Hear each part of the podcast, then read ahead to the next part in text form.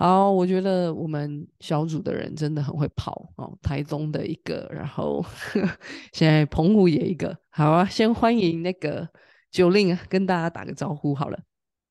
嗨，大家好，我是赵玲九令。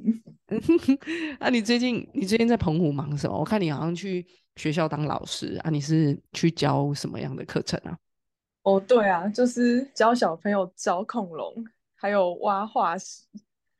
然后他那个化石其实是个伏笔，就是呃，就是那个，其实就是因为海漂实验室今年啦，他们有就是写计划案，然后有跑全澎湖十五个国小，嗯，然后然后就是这其实很有趣诶，这有点好笑，就是我们的化石其实不是化石。就是我们的化石是，呃，白色的塑胶碎片，是是，对对对。然后它那个白色的塑胶碎片，我们把它放在就是一个一个的盒子里面，用土覆盖，然后让小朋友去挖那个化石。哦。然后他们挖出来了之后呢，我们会给他们每一组不同的条件，比方说是什么吃肉的，或者是四脚站立。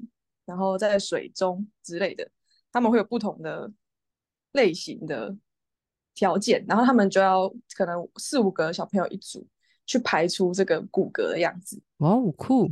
对。然后骨骼排出来之后呢，我们就给他第二阶段的发想，就是比方说，比方说我们要给他呃，他在哪里，他可能狩猎，或者是他怎么狩猎，他怎么防身。然后呢，他们要去想象这只古生物它的外皮长怎样？对，嗯哼嗯哼。然后最后最后就是下午的时候，在他们到海边去破题，对啊，就是让他们知道说，哦，原来我的古生物的骨头其实就是海肺这样子。哦，哎，很酷哎，我觉得也太刚好了吧？你不是很喜欢恐龙吗？对，我超喜欢恐龙，所以我就我就说这些其实是一个非常有趣的。意外，对啊，居然跟恐龙然后海废结合，所以你自己应该也是做的很开心。对啊，我超开心的啊！就有什么工作可以跟恐龙 碰在一起，我其实都蛮开心的。嗯，真的哦，很酷哎。OK，好，所以呃，我们聊到刚才你说的那个海漂实验室，然后还有嗯海废这个动作，就有点好奇说，哎，就是你是属于比较创作类型的吧？那创作有很多种方式，因为我像你看你也会。帮人家画一些人像啊，或者是有其他的艺术品，但为什么你会选择以海费创作这个东西为你最主要的，可能是一个呃谋生的工具，或者是说一个一个创作的途径？说实在，其实其实海费创作算是我的呃起源吧，创作的起源，就是因为我大学的时候，就是我念工业设计系，然后。我们有一堂课叫做产品生命周期，它就是有点在讲说，呃，人类的使用的东西经过设计，然后被使用完，其实每个产品他们会设定，比方说电脑好了，他们会设定其实某个零件它可能用了一百次、一千次、一万次，它就会坏掉的一个损。然后，但是因为在经济体制之下，它必须要能够促进经济，所以。并不会让每一个东西都有办法那么，就是它坏掉的时候，其实换一个零件就可以。可是可能一批东西过去，但是其实是整批都要换掉这样。嗯，对，对对对对。然后我大学的时候就发现说，哎，如果我是做工业或商品设计这件事情，然后但是结果没有解决问题，还制造了问题的话，那不是很白痴吗？然后我就觉得。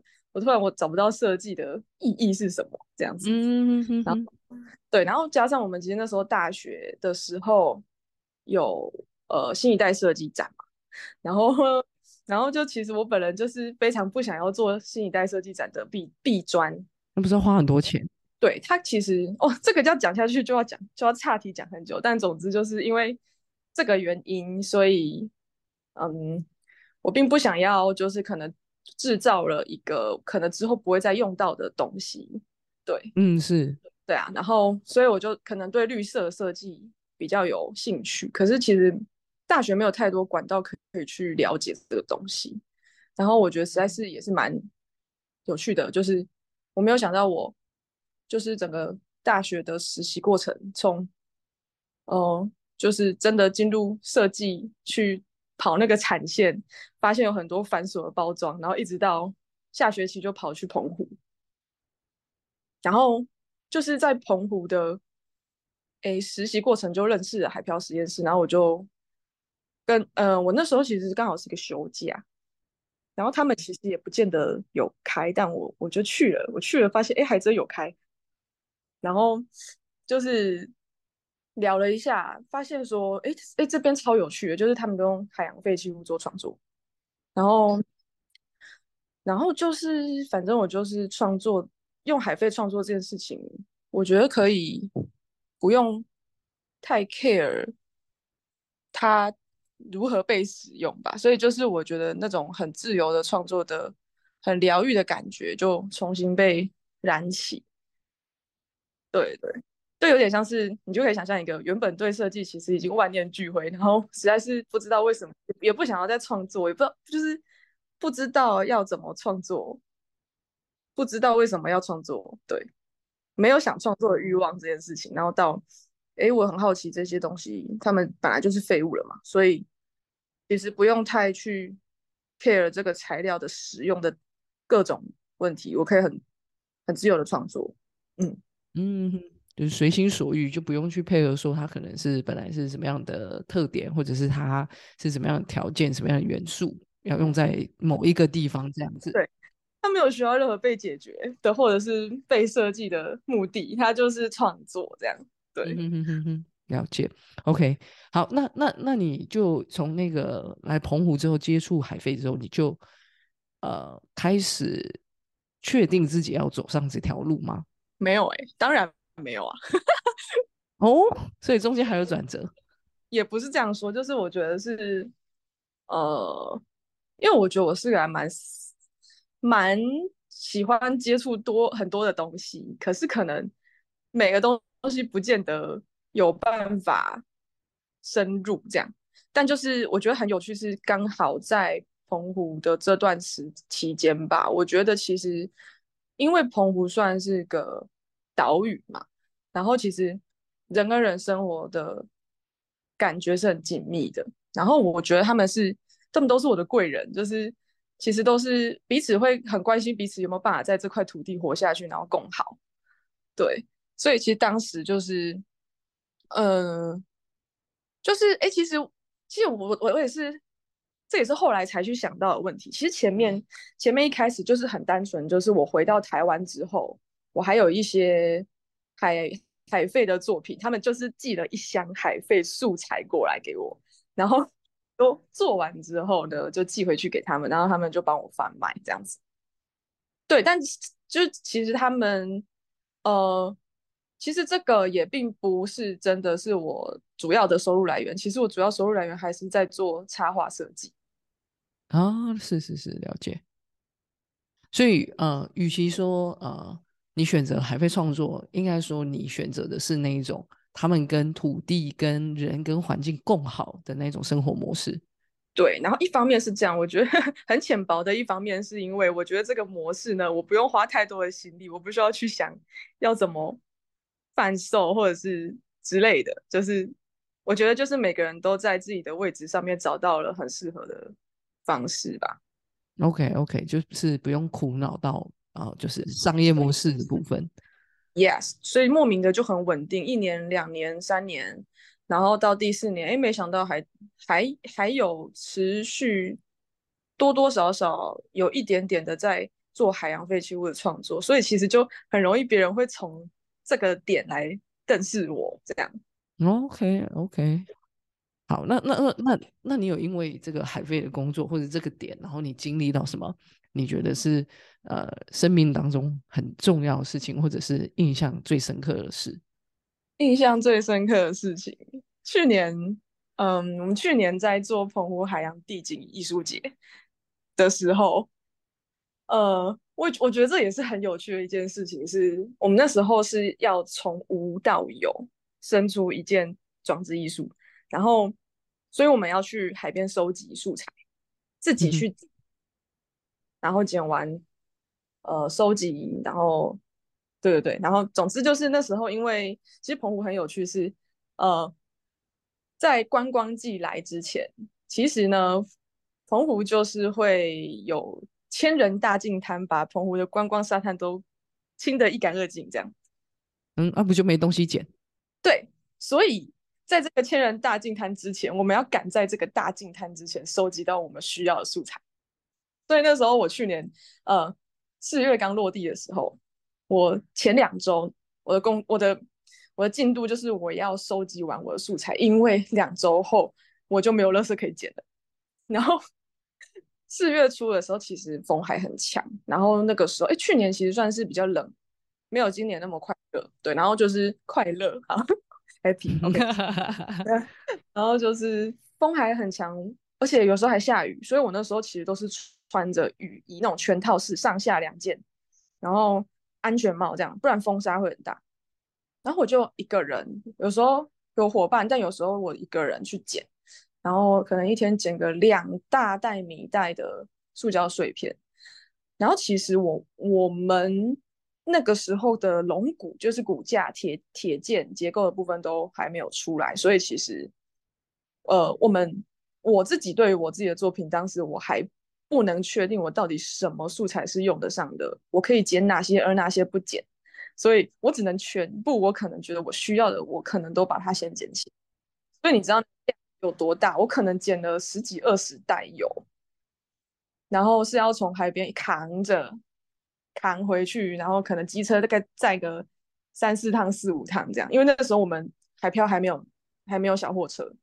嗯哼哼哼，对。然后就是我在整个这个很困难的过程里，当时我觉得我在一个还蛮微妙的情境里，就是呃，我开始很怀疑人生，我就想说，我剪这个这样子。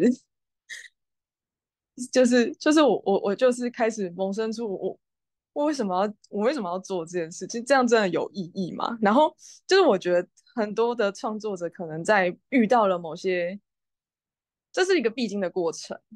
然后但比较有趣的事情是，我那时候其实就是在跟神对话，因为只有我一个人，然后在海边狂风暴雨，然后呢，我就我 我就觉得神啊，我在这里这样子就是。我觉得我像白痴哦！我在我我在阿妈家很舒服，然后我现在把自己丢在这里捡海费，然后风吹日晒雨淋，而且我还不知道我会有没有办法生出这件作品。嗯哼哼，对。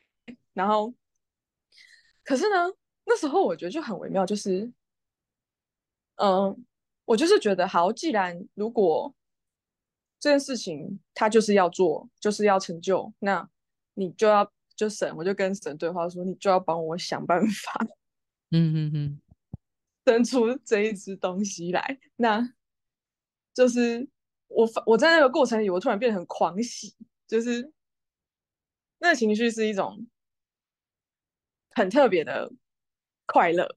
嗯，我觉得我对着大海发怒，然后呢，但是，但是，但但是神给我一个超级奇怪的快乐，然后。让我觉得哈哈哈！我现在在狂风暴雨里，我捡这些东西，哈哈哈。但是我想要，我很好奇之后会发生什么事，这样对，这种对，创作者自己才会自嗨的东西，这样。OK，所以这是你呃印象最深刻的部分。那个时候其实很酷，是呃，我们每一个艺术家配到一支呃呃一一个装置艺术，然后呢。这装置艺术其实需要两个人才会比较好施作，所以我们有时候会互相配合。但是其实很多时候我们是没有那个时间，可能自己要负责自己一支装置艺术，所以，呃，我其实当时都会有一些人来帮我，对，然后可是我每天都不知道有谁会来帮我，但是每但是没有。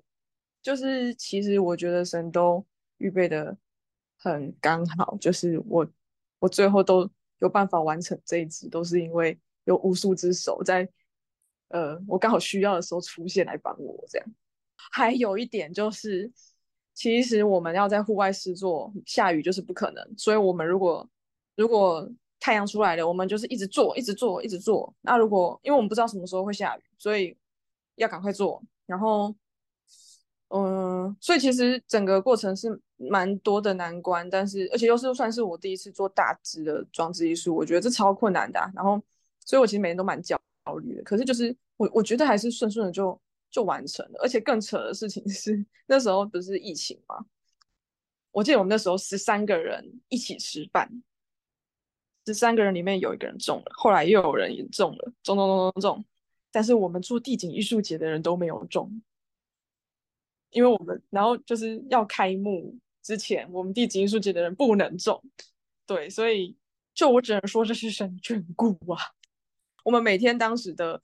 的呃祝福小雨就是明天见，因为我们必须要明天还可以见，对，不能有人被隔离。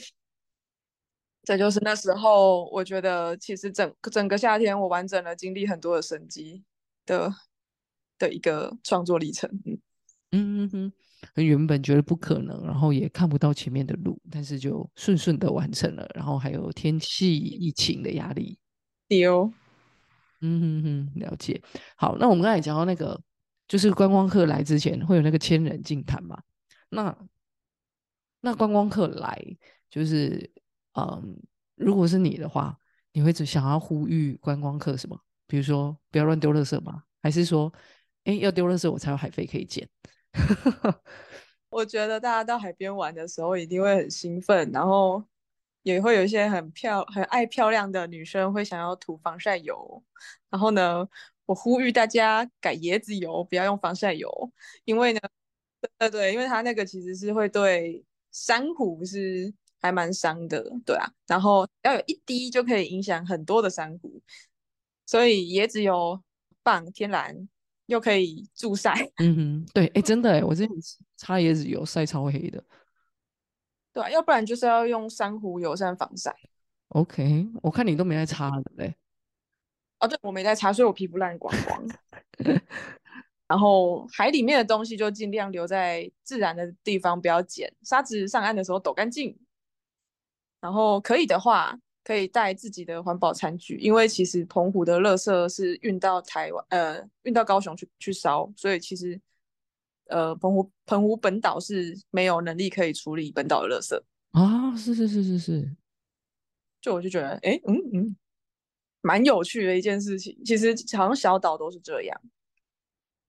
嗯哼哼哼哼，哎，那像你们是捡这种啊海洋废弃物，那这种宣导有用吗？就是大有没有真的发现说那个垃圾量是逐年变少，还是说根本就来不及应付那种观光客，就基本上？就还是有增无减之类的。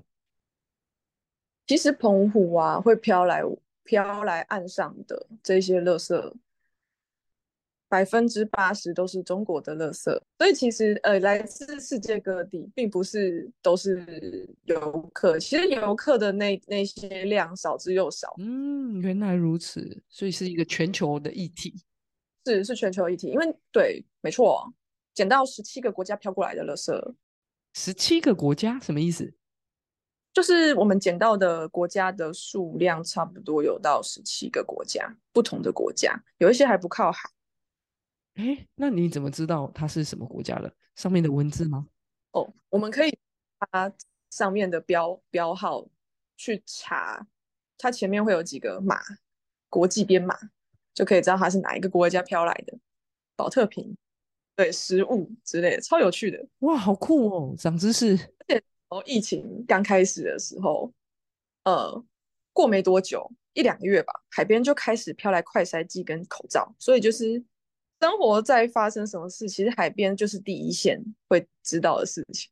哦，OK，对啊，所以就是我们其实海边跟生活是非常息息相关，想得到的都捡得到。OK，OK，那那像海漂他们的嗯宗旨是什么？就是他们成立，然后他们最希望看到的是什么东西？就是大环境有什么样的改变吗？嗯嗯嗯，其实我我觉得，我觉得就是海漂，我跟着一起，呃，从除了创作之外，最近也开始加入教案嘛，就是其实就是用美感教育的方式，让别人吸住他们的眼球，好奇这些东西背后的故事是什么。了解，就变成从小朋友的教育开始做起。对，因为其实我觉得可能有部分时候，可能小朋友，我们从下一代开始去改变。嗯，就是我觉得不管是用美感的教育，或者是做展览的方式，就是我觉得是从意识上面去做改变。对啊，就是海洋保护。你刚才讲说擦防晒乳，呃，就是擦椰子油嘛，那还有吗？还有其他的方式吗？因为我等于是从认识海漂实验室开始去对环境有点意识，然后就是其实我觉得海洋废弃物这这件事情是整个环保环境保护的最末端，就是你看得见的东西。很显而易见，就出现在沙滩上，很明显的一个东西，所以我觉得它是很好入手的议题。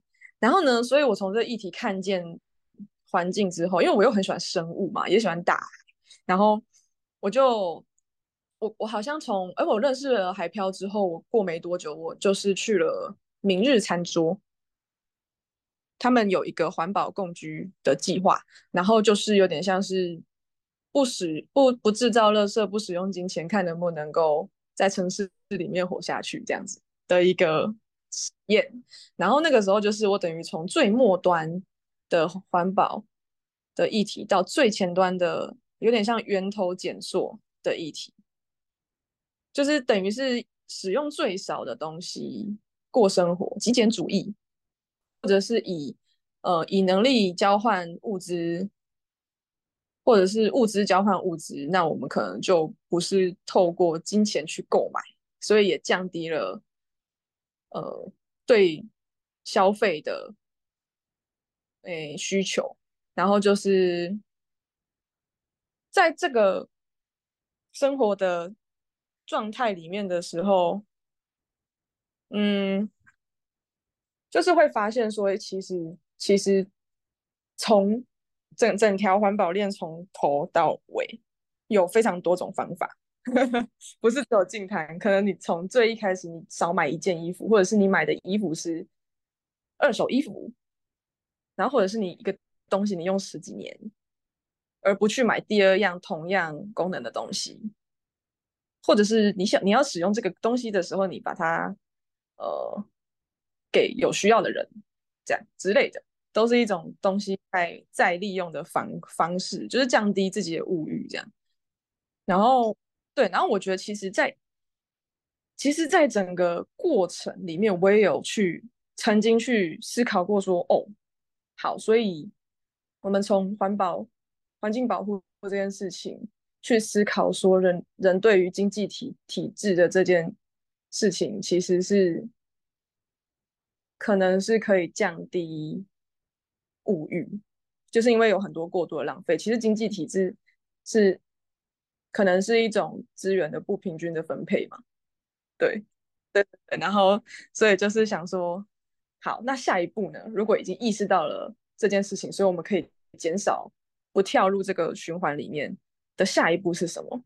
然后后来我就觉得，我我会一直觉得说，我自己是一个创创作者。然后我不是环，我我觉得我不是环保人士，就是我不是做环保相关倡议的人，专业人士。就是我就想说，那我自己的定位呢？我的创作跟我的生活的定位这样。然后，但我最近其实有一个新的想法，就其实并。其实大大多数，因为我觉得我们在做的是很偏门的事情，就是不会有人不不太会有什么人真的是有机会生活在海边，并且第一线看到生活的现况。就连在澎生活的人，其实只要靠近市中心一点，没事也不会去海边啊。然后更不会去看见，就算看见了乐色，可能也不会去思考这些东西背后的问题。然后，所以我其实我觉得我在做这些事情，我慢慢渐渐。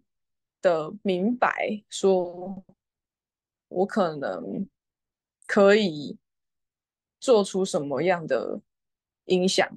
就是我觉得其实对于漠视这件事情，其实应该还还是应该还是在一般人来说，我觉得是蛮无感的，就是不会意识到这件事情。但这件事情是正在发生，而且是并不是遥不可及 的事情。因为我们如果算是在第一线的人，其实就是感受的会非常的明显。所以我觉得就是不断的去告诉大家，大家这件事情就是要预备，要预备。嗯。好，我们刚才从末世 聊到，呃，应该说从海费聊到呃创作第一线，然后聊聊到末世哦。那好，呃，今天的最后一题要问你接下来的计划。你刚才讲说你其实在找你的定位嘛，就是一个创作者，然后你并不是环保的倡议嘛。那呃，你感觉也找到你的定位了，那你的下一步会是什么？就是今年的部分。这是最晚最难回答的问题，因为我我其实我其实毕业之后，我觉得我自己在二地两地之间，就是台湾本岛跟澎湖两边不断飘荡也四五年了，就很像就是在大海里飘荡的小船。然后，嗯，我。还好，还好，我今天稍微看反纲的时候，我有仔细的去思考这个问题，不然很难回答。但就是，就是我觉得我我我很关心环保的议题，然后但我并不想要被定位成海费创作者而已，因为其实我还是蛮喜欢画插画的。对，然后我觉得插画才是我的本命。OK，Yeah，然后只是我是利呃使用了。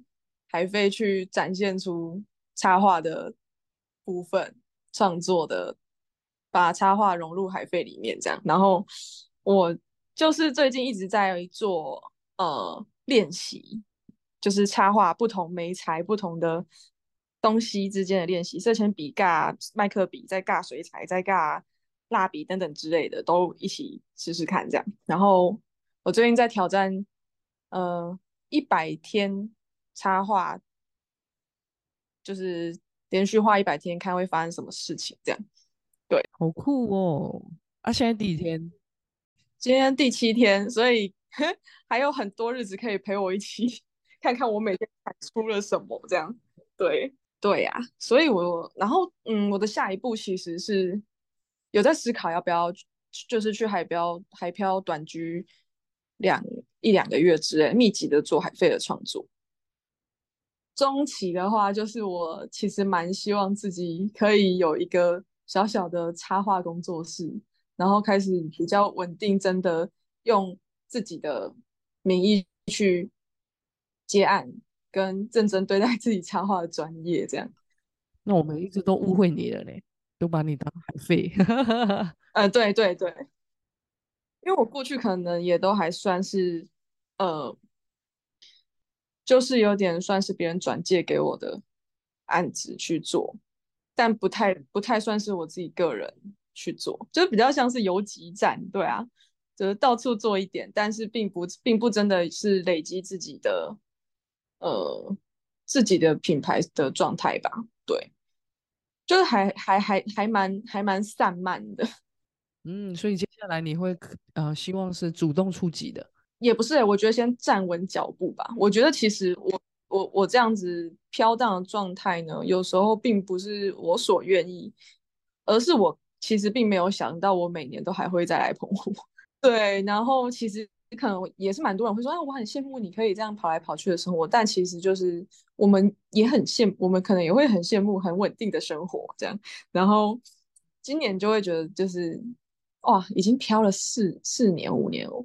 我给那里嘛，哎，我今年也是二十七岁了，然后我就觉得很恐怖，时间在过很快，然后要累积，然后知道说自己这样子一直这样子，并没有真的在，就是没有办法稳定下来做自己想做的事情的时候，其实是蛮消耗的。对啊，所以就我觉得要要专注，然后嗯。就是，也许我不一定会一直待在澎湖，可是我觉得也许现在不是个可以该乱跑的时候，因为如果我每年每年回台湾，我好像都在一直被抓回来澎湖的时候，是不是某种程度上，我在这里要完成的事情还没有阶段性任务还没有完成，然后我就觉得，那过去呃过去的过去尝试过的路就是哦，又回本岛又回本岛，然后再被抓回澎湖，再被抓回澎湖。那有没有可能今年就是尝试看看我？我如果在这边过冬呢？我如果在这里待满一年呢？我如果待满两年呢？然后我在这里可以心无旁骛的做创作呢？那也许我一两年后我再来看会发生什么事情的。对，然后我用一个比喻来讲，就是很像是进场维修。对，就是我觉得我这一艘小船呢，我只能在可能 A 点跟 B 点。航行，可是我好像没没有载更多了，但我想要更好玩的话，我就要变成一艘大船，那我可能要我可能要蹲久一点，对，时候到了再再看看要怎么漂，这样，也许那时候的漂才会是心甘情愿。嗯，OK，所以要先驻点。我觉得，我觉得其实过去这四五年比较算是被动性移动，不是我觉得哦，我就少数啦，少数是哦，我想去那里，所以我去那里。那个是可能一些幻术，是我有真的想去做。不过很多时候是可能我在想念家人这件事情，跟急着想要跟。家人修复关系的这件事情，其实在我还没有意识到我自己其实可能要先照顾好我自己，还有我要能够照顾好自己的专业能力之前，可能不用太急着去做这件事啊。但以前就很急啊，所以就是其实时间再过就很快。然后回过头来发现，哎，我其实一再如果我一再的回到台湾的生活，我觉得我还是很容易被家庭给影响的时候。我好像也还没有办法站稳，那我就去做，我就去过。我觉得我可能现阶段我可以有把握，比较有把握可以过好的人生吧。所以看起来就是现阶段就是还是会是待在澎湖个枯竭。我我希望，但我很难说，因为我觉得神在做事有的时候也是很特别啊。我们就继续看下去啊。我反正我我就是。我觉得要持守，很专注，不然很容易会忘记。嗯，对啊，我觉得那个人生的方向跟跟目标，很很需要常常常常的要更新跟提醒自己。对，嗯嗯，没错，就是要要要跟随，然后跟随。对，有时候可能过一过就变成，哎，好像自己好就好，然后可能就忘记，哎，其实这个都是神的带领在当中。哦。对啦，对啦，两三天就会忘记一次，哎，就会就要，对啊，很可爱，对啊，这就是基督徒每天要面对的事情啊。哦，还有一件事情我觉得很重要，嗯，就是我觉得不断漂泊的生活里面，我觉得不要落单是很重要的，可是我很常做不到。这个也是我觉得我想要跟可能就是台台中的伙伴啊，或者是各地的伙伴。告解，或者是想要说明一下这个情况，就是其实我呢，我觉得其实如果不在同样的生活范围里，有时候其其实不那么好去呃维系感情嘛。但是就是，但是我知道我在我需要的时候你在，你需要的时候我在，所以后来我变成我大部分的人际关系其实都是这样的关系，然后所以我们就是有点。用灵魂在交流的时候，其实是日常生活中没有真的奏会也没关系。可是这样有时候就会变成，其实我如果在日常生活中，我可能我现在就是很需要伙伴的，可是我不见得会记得要讲，因为可能太习惯就是自己一个人负责这些所有的起居，或者是我可能又要去变动去别的地方的时候。我可能就没那么习惯去做这个做这个连接。然后，但是呢，我最近就发现说，真的是不能这样。对，但就是我觉得这不是一夕之间有办法改变的东西。有时候真的是，我还是很习惯。我觉得我就是自己一个人领受神、感受神。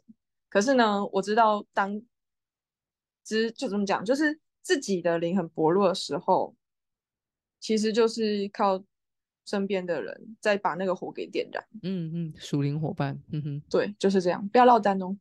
OK，好，所以呃，我们可以听到这个九令哦，在跟他属灵伙伴喊话了。他不是故意的，好不好？就是这是一个习惯，但我觉得很好，就是嗯，有一个觉察，有一个觉察就可以带来改变。我相信，慢慢的你就会越来越敏感，那也可以跟着去调整，或者是其实不只是你要调整，我们呃，身为你的属灵伙伴，我们我们也要调整，因为我们知道你是这样子个性的人，那也许我们就。理解，那我们就不会觉得很受伤，然后我们可以在对的时间点，然后给你帮助。我觉得是这样子啊，哎呀，真的真的，我觉得都是在学习沟通，我也在学习沟通。我真的是觉得我这种我这种情况真的是一定很容易会伤害到别人。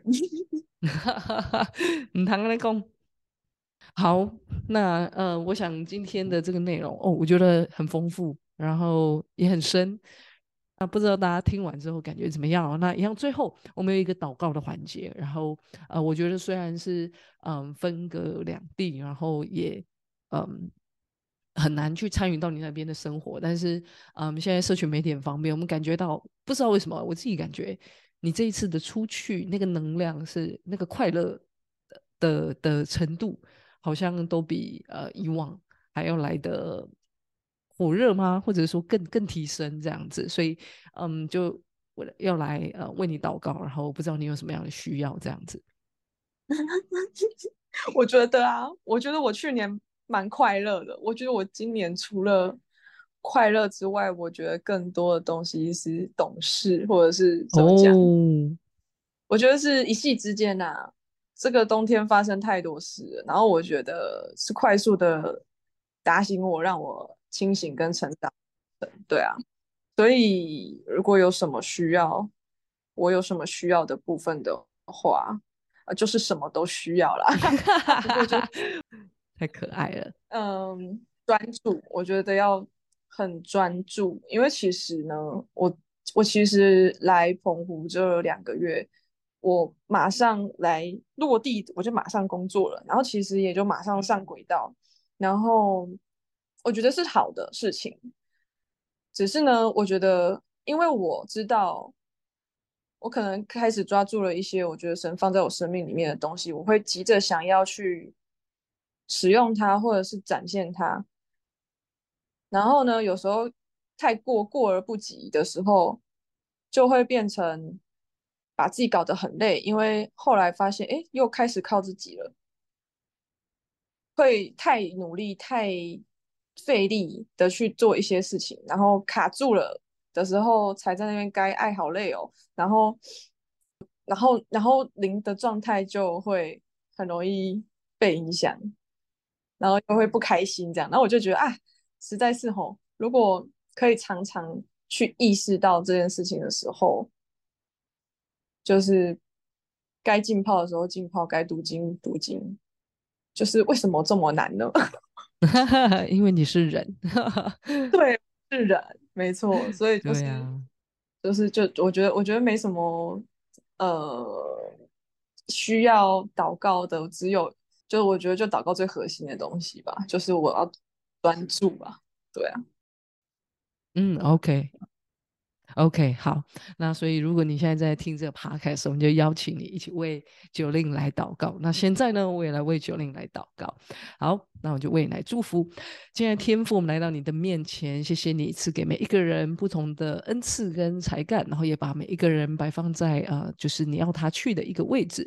让我们看见啊，九令在这个当中啊，在今年有一个很大的转折，我们就为此向你献上感恩啊。当他啊，除了领受啊，在这个灵里的。欢喜快乐之外，主啊，他也啊更多的去明白、长大跟成熟啊的一个功课。也求神你持续的带领他，在每一天他都能够啊，就是有一个啊清醒的灵可以专注在你的里面。主要当他啊开口啊向你来祷告，当他敬拜啊，当他啊读经的时候，主要他都啊亲自的被你的话语来兼顾，以至于不管他是在澎湖或在台湾，不管他的心境啊在哪里，主要他的灵都是与你对齐的。主要他啊都要啊时时刻刻与你有一个啊紧密的连接，以至于他就啊可以不再靠自己的力量，乃是靠着神你加给他的力量，凡事都能做。谢谢主，我们这样的祷告是奉主耶稣基督的名，阿门。呃，节目最后我最期待的部分来了，就是要给大家一点耳福。那我不确定录音的状况可以怎么样，你你可以帮我们自弹自唱吗？可以啊，可以。哦哟，OK，好。呃，其实九令她不只是在呃，就是艺术啊创作，其实是有她的呃，就是能力之外，她其实也是一个会弹、会唱、会写的这种创作型的才女。所以，嗯，节目的最后真的非常的开心，可以啊听到，然后也给我们的听众，就是啊能够。有一个机会哦，来听你写的这个《海漂之歌》。那呃，在这一段我会尽可能的把他的声音收的清楚。那就麻烦 Jolin 帮我们啊来一段。好，这首歌呢，我写了五年了，五年，嗯，就是我第一年在澎来澎湖的时候，有一天去捡垃圾，还在海边要去捡垃圾的路上，还是捡回来路上，我忘了。总之我在骑摩托车的时候。就是有时候骑摩托车特别容易会有旋律跟歌词就这样掉进来，然后我回到我住住住住处的时候，我就好像只花了十五分钟吧。就是有时候那个灵感它就是这样，就是啪啪啪，然后就写完。然后这首歌其实就陪伴了我很久，然后也就是一一起在海边静滩。的伙伴呢？我们其实也是时不时就是会唱一下这首歌，然后陪伴了很多曾经来的人，我们认识的人，然后四散在各处的人。所以我觉得这首歌我真是蛮放感情去写的，就是有时候我们不知道我们写完之后会经历什么，但是就是没有想到这几年的经历都跟这首歌有关呢。就是我觉得我自己是在。做海费创作的过程，其实跟有投射自己在海费身上。就是我觉得有时候我们可能从小长大，可能小时候都是一个很光鲜亮丽的样子，就是还没有进到社会去，或者是长大的过程里被呃调整摧残的之前，大家都是很单纯的，然后。后来可能会渐渐慢慢不知道自己的意义跟价值是什么，因为可能被框架被套住一个标签，然后好像不知道为什么渐渐的就觉得，哎，好像有被丢弃的感觉，被各种，嗯，对啊，就是不管可能每个人的生命经历都不一样，但就是可能在生活生命当中多少少。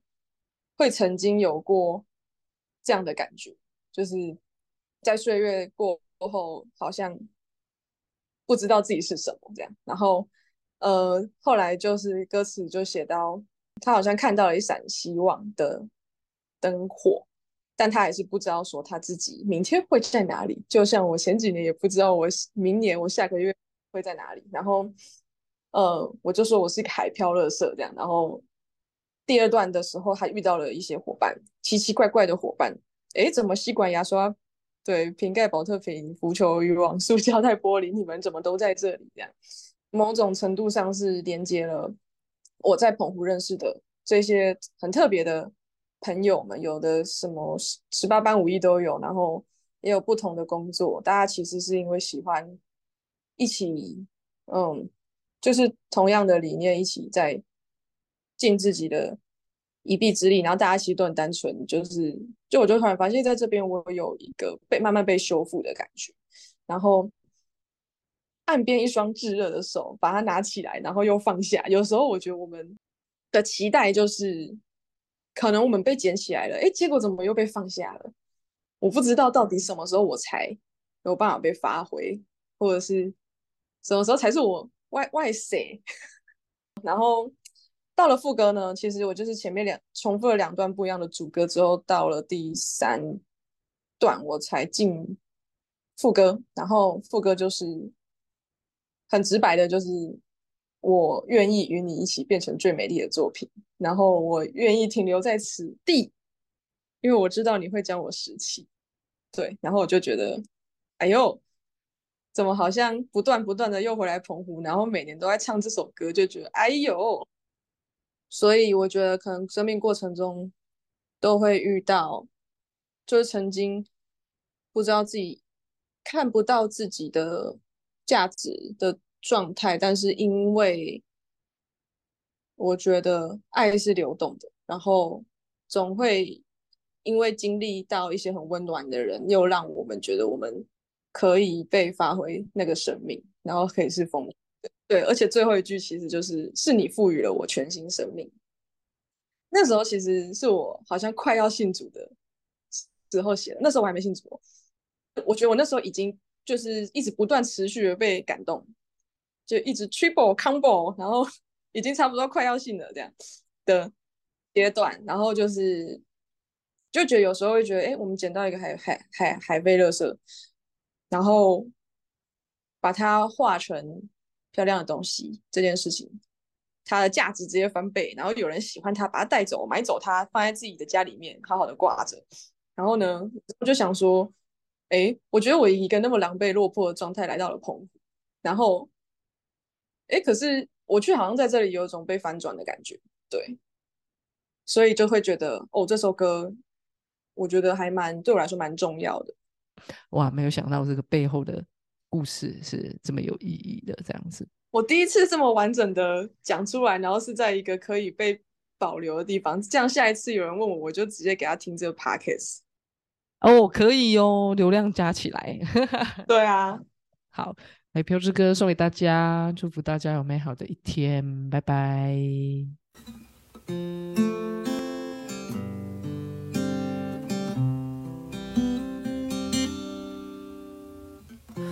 是一个海漂垃圾，飘飘荡荡，孤独总是蓝色，冲刷岁月，沉寂斑驳。我也曾经光鲜亮丽，层层包装备受吸引，却不知为何被丢弃。